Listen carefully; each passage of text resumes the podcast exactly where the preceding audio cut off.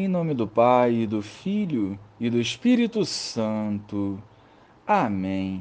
Bom dia, Jesus. Nutridos pela tua palavra, queremos viver essa nova semana na tua presença, correspondendo à tua santa vontade, através de atitudes coerentes que edifiquem o teu reino. Amém. Naquele tempo, dizia Jesus ao chefe dos fariseus, que o tinha convidado.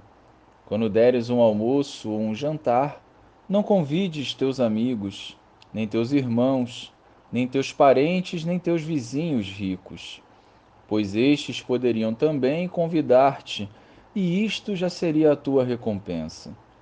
Pelo contrário, quando deres uma festa, convida os pobres, os aleijados, os coxos, os cegos, então serás feliz, porque eles não te podem retribuir.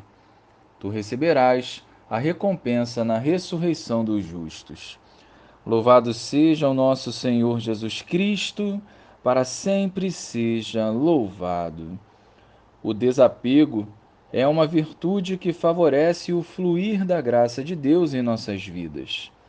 Apegados ao próprio eu e até mesmo às pessoas, ainda que de forma involuntária, acabamos nos escravizando às próprias vontades, alimentando a nossa humanidade e nos esvaziando espiritualmente.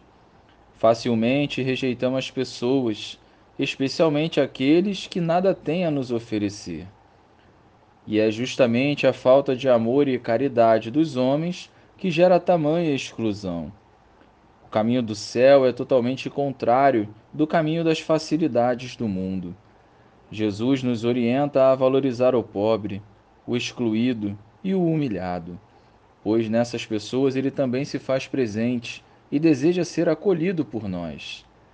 Não fiquemos fechados ao nosso próprio eu, que tantas vezes é mesquinho e egoísta.